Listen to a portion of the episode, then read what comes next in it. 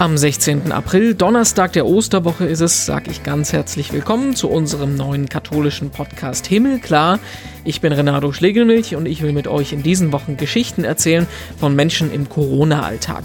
Heute ist das Abt Friedhelm Tissen. Es hat zweimal geknallt, aber das ist einfach menschlich, finde ich. Da kann man sich auch im guten Sinne mal aus dem Wege gehen. Der ist Chef der Benediktinerabtei Corneli Münster bei Aachen und wir holen uns von ihm gleich ein paar Tipps für den Alltag in Quarantäne und Isolation ab. Wir leben ja seit einem knappen Monat in diesem Zustand. Die Mönche leben aber ja seit Jahrhunderten schon hinter Klostermauern und wir gucken mal, ob wir uns da für unseren Alltag ein bisschen was abgucken können. Vorher schauen wir aber noch gemeinsam in die Schlagzeilen. Was hat sich getan in Sachen Kirche und Corona in den letzten 24 Stunden? Und vielleicht habt ihr in den letzten Wochen ja auch einen Geburtstag absagen müssen oder nicht besuchen können. Genauso geht's heute dem früheren Papst Benedikt XVI. Der wird heute 93 Jahre alt. Sein Besuchsprogramm, das wurde aber die letzten Wochen schon extrem zurückgefahren. Mehr Risikogruppe als 93 Jahre kann man ja gar nicht sein. Und deswegen gibt's keine große Feier heute. Der Tag soll aber trotzdem ein wenig, Zitat, verfeiert verfeierlicht werden. Also Gottesdienst, Essen und der ganze Tagesablauf ein bisschen feierlicher. Das hat Benedikts Privatsekretär Erzbischof Genswein zu Radio Vatikan gesagt. Als Geschenk bekommt er ein neues Buch über sein Leben geschenkt, das ihm der Autor eigentlich selber überreichen wollte. Das wird jetzt natürlich nichts, das wird ihm einfach so übergeben. Genswein sagt, Benedikt weiß auch noch nichts von dem Geschenk. Naja, hoffen wir mal, er liest sich nicht solche Nachrichtenmeldungen durch, wo das dann drin steht. Öffentliche Gottesdienste, die bleiben in Deutschland vorerst weiter untersagt. Da diskutiert im Moment auch die Politik gerade drüber. Gestern haben wir da schon drüber gesprochen. Aber die Frage ist, was denken eigentlich die Deutschen vom Gottesdienstverbot? Das Meinungsforschungsinstitut INSA, das hat gut 2000 Leute in den letzten Tagen befragt, mit dem Ergebnis, dass 70 Prozent der Deutschen es okay finden, wenn es in Corona-Zeiten keine Vorort-Gottesdienste gibt. Nur 12 Prozent halten das für nötig. Interessant ist dabei, dass Katholiken und Protestanten da relativ gleich verteilt sind. Nur die Anhänger von Freikirchen, die stimmen ein wenig anders ab. Da sind 60 Prozent für ein Verbot und fast 25 Prozent dagegen. Und wer sich im Sommer auf das Libori-Fest in Paderborn gefreut hat, für den gibt's heute gute wie auch schlechte Nachrichten. Natürlich muss das Volksfest abgesagt werden. Ende Juni und Anfang August findet das normalerweise statt und zieht über eine Million Menschen nach Ostwestfalen. Die gute Nachricht dabei ist aber, dass die Gottesdienste zum Patronatsfest trotzdem weiter stattfinden sollen. In welcher Form und wann, das wird sich in den kommenden Wochen klären. Aber klar ist, dass die Feiern übers Internet gestreamt werden sollen. So wird's zumindest ein bisschen feierlich werden werden in Paderborn, auch wenn die Absage eines der größten Volksfeste des Landes ein Stich ins Herz der Paderbornerinnen und Paderborner ist. Das sagt der Oberbürgermeister. Und in unserem Podcast wollen wir an dieser Stelle ins Kloster schauen, denn Menschen im Kloster haben ja schon seit Jahrhunderten die Situation, dass sie nicht wirklich in dem Maße mit der Außenwelt äh, Kontakt haben, wie das unser eins vielleicht hat. Und deswegen wollen wir mal gucken, wie sieht's hinter den Klostermauern in Corona-Zeiten aus und sind verbunden mit Abt Friedhelm Tissen, das ist der Abt vom Kloster Corneli Münster, der Benediktiner in der Nähe von Aachen. Grüß Gott. Grüß Gott, Herr Schlegelmilch.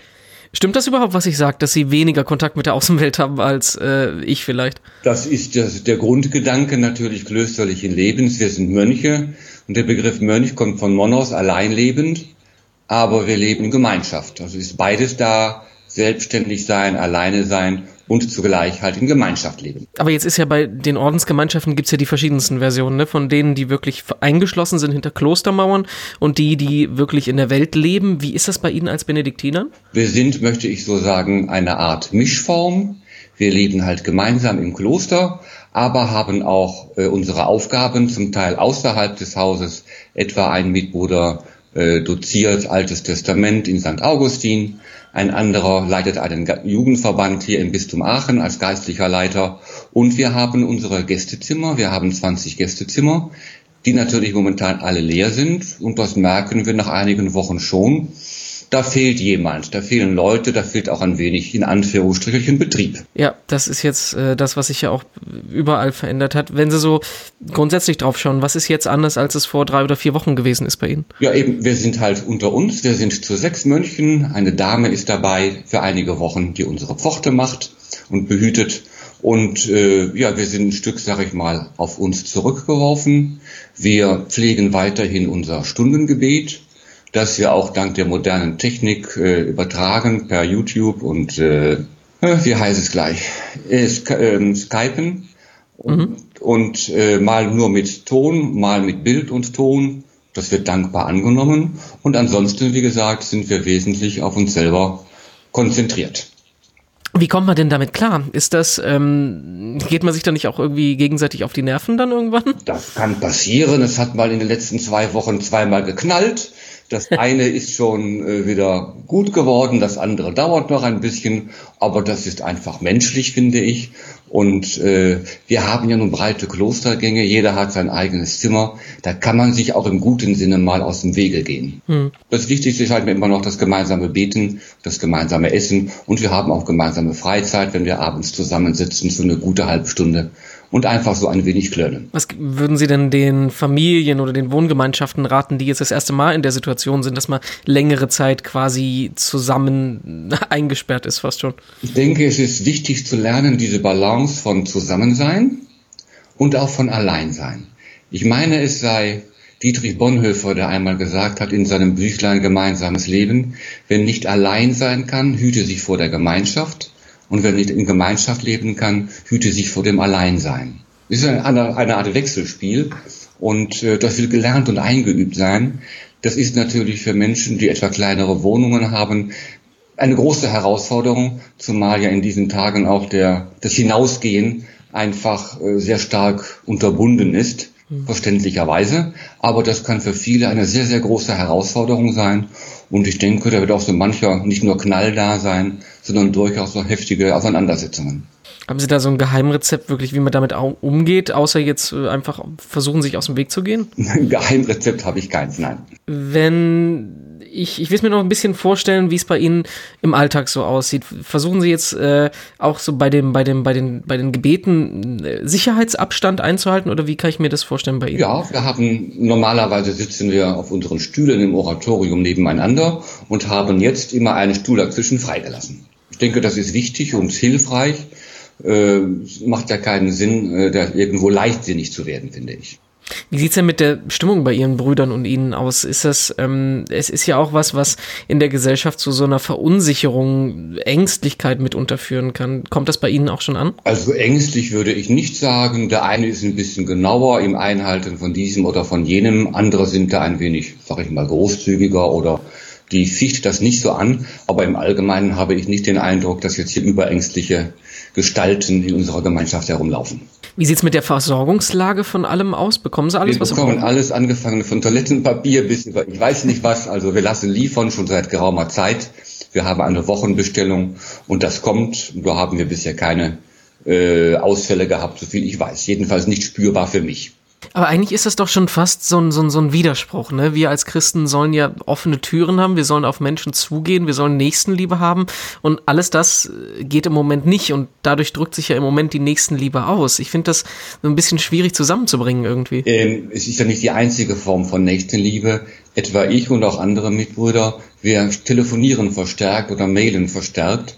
Ähm, ich mache es so bei einigen Leuten älteren Datums, die bei uns etwa regelmäßige Kirchbesucher sind ich fange an, so einmal die Woche die anzurufen. Wie geht's Ihnen? Was machen Sie? Sind Sie gesund? Brauchen Sie was? Das kann manchmal länger dauern, ein solches Telefonat. Das kann relativ kurz sein. Wenn die gut aufgehoben sind, ist es gut.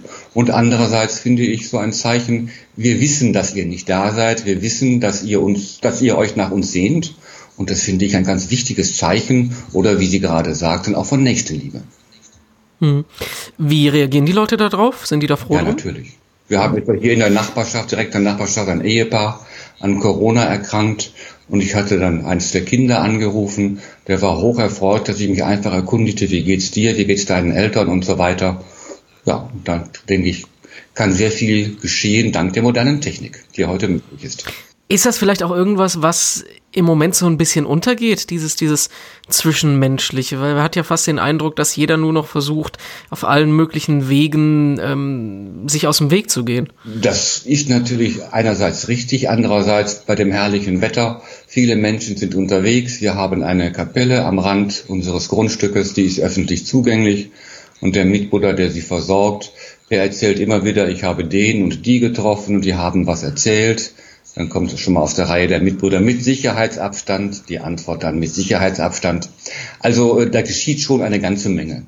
Würden Sie den Leuten denn anraten, äh, meinetwegen in die, in die Kirche zum Gebet gehen oder, oder in die Kapelle zu Ihnen ja, zu kommen? Oder haben Sie dann Angst, dass da viel zu viele ja, dann Nein, also selbstverständlich. Die Kirche ist den ganzen Tag bei uns offen. Und äh, wenn wir zur Pforte gehen, die ist eben so an der Kirche, dann gehen einige Mitbrüder häufig jetzt durch die Kirche mal schauen. Äh, meistens ist jemand da. Wenn man kennt, sagt man eben Hallo oder andere nickt man einfach zu. Also da ist durchaus äh, Bewegung, sag ich mal, in der Kirche. Also es gibt ein geistliches, kirchliches Leben, auch wenn der Gottesdienst ja. nicht öffentlich ist. Ja, natürlich. Ist. Oder was zu Hause geschieht, wenn Leute etwa an unseren gestreamten Gottesdiensten teilnehmen. Das ist schon, denke ich, nicht die Hochform in Anführungsstrichen, aber es ist besser als gar nichts und Menschen können sich mit uns verbunden fühlen und wissen sich mit uns verbunden. Ist das eigentlich schwierig, ähm, das technisch umzusetzen? Weil es, ist ja gefühlt jede zweite Gemeinschaft, die es im Moment versucht, äh, Live-Gottesdienste ins Internet zu schaffen. Stellen Sie sich da einfach mit, mit der Handykamera hin oder wie machen Sie das? Da steht ein Laptop auf einem Tisch, der bewegt sich halt nicht und wir beten unsere Stundengebete. Also da ist kein großes Hackmeck, sage ich mal, keine großer technischer Aufwand, das wollen wir auch nicht. Wir machen ja keine Inszenierung, sondern wir beten und wer möchte auf diesem technisch möglichen Weg daran teilzunehmen, dem ist das eben möglich. Das ist, glaube ich, eine gute äh, Herangehensweise. Ähm, die, die, die, die wichtigste Frage, die ich immer bei dem Gespräch stellen will zum Schluss und die ich Ihnen auch stellen will, in der Situation, in der wir gerade sind, die jetzt nun weiß Gott auch nicht einfach ist, was bringt Ihnen Hoffnung im Moment? Hoffnung bringt mir natürlich, dass die Zeit irgendwann zu Ende geht. Ich war bis vor kurzem noch so leichtsinnig oder mutig oder was auch immer zu denken, am Weißen Sonntag ist alles vorbei, aber wenn ich jetzt die Mitteilungen mitbekomme, das ist noch lange nicht so weit, da müssen wir uns einüben, da müssen wir Wege finden, aber vor allen Dingen die Hoffnung nicht aufgeben. Ja, und zum Ende unseres Podcasts wollen wir immer noch ein digitales Seelsorgeprojekt vorstellen. Und das ist heute die App Krisenkompass der evangelischen und katholischen Telefonseelsorge. Die befasst sich mit einem Tabuthema, und zwar dem Thema Suizid. Gerade in Krisenzeiten sind Menschen mit Suizidgedanken ja besonders gefährdet. An die, ihre Angehörigen und Menschen, die jemanden dadurch verloren haben, wendet sich die App. Da gibt's die Möglichkeit, ein Stimmungstagebuch zu führen. Man kann Gedanken, Lieder, Fotos und alles weitere speichern speichern und sich später dann nochmal anschauen und anhören. Es werden aber auch zum Beispiel auch Entspannungstechniken erläutert und Kontakt zu Seelsorgerinnen und Seelsorgern, der ist natürlich auch ganz direkt möglich. Der Krisenkompass der Telefonseelsorge ist das, gibt es seit gut einem Monat als App und an der Stelle ist nochmal wichtig zu erwähnen, die Telefonseelsorge ist und bleibt natürlich 24 Stunden am Tag erreichbar unter der Nummer 0800 111 0222. Wir sind und bleiben natürlich auch für euch erreichbar, am besten unter dem Hashtag Himmelklar. Da könnt ihr uns Feedback geben, Themen oder Gesprächspartner vorschlagen. Im Moment suchen wir da übrigens nach Lehrerinnen und Lehrern, die mit uns über den Homeschool-Alltag sprechen wollen und auch erzählen, was sie davon halten, wann und wie die Schulen wieder geöffnet werden sollten und ob die Sachen, die da in der Politik diskutiert werden, so richtig und angemessen sind. Kontaktiert uns einfach unter dem Hashtag Himmelklar oder über unsere Seiten auf Facebook und Instagram. Da heißen wir Himmelklar Podcast. Auf Twitter heißen wir Himmelklar Pod. Ich bin übrigens auch ansprechbar. Ich bin überall in den sozialen Medien erreichbar als Renardo Joachim. So heiße ich. Jetzt kennt ihr auch meinen zweiten Namen. Und unseren Podcast zum Abonnieren und Runterladen gibt es überall, wo es Podcasts gibt. Auf Spotify, iTunes, Deezer, Audio Now, Podigy, in allen Podcast-Apps, überall, wo es Podcasts gibt. Ne? Morgen hören wir uns wieder und da stellen wir euch dieses Lied hier vor.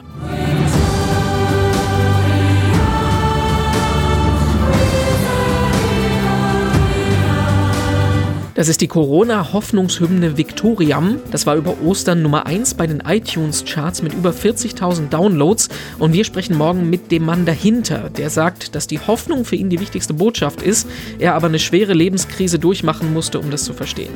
Hoffnung als Botschaft passt ganz gut zu uns. Das ist unser Ziel. Ich bin Renato Schlegelmilch und damit hören wir uns morgen dann wieder. Tschö.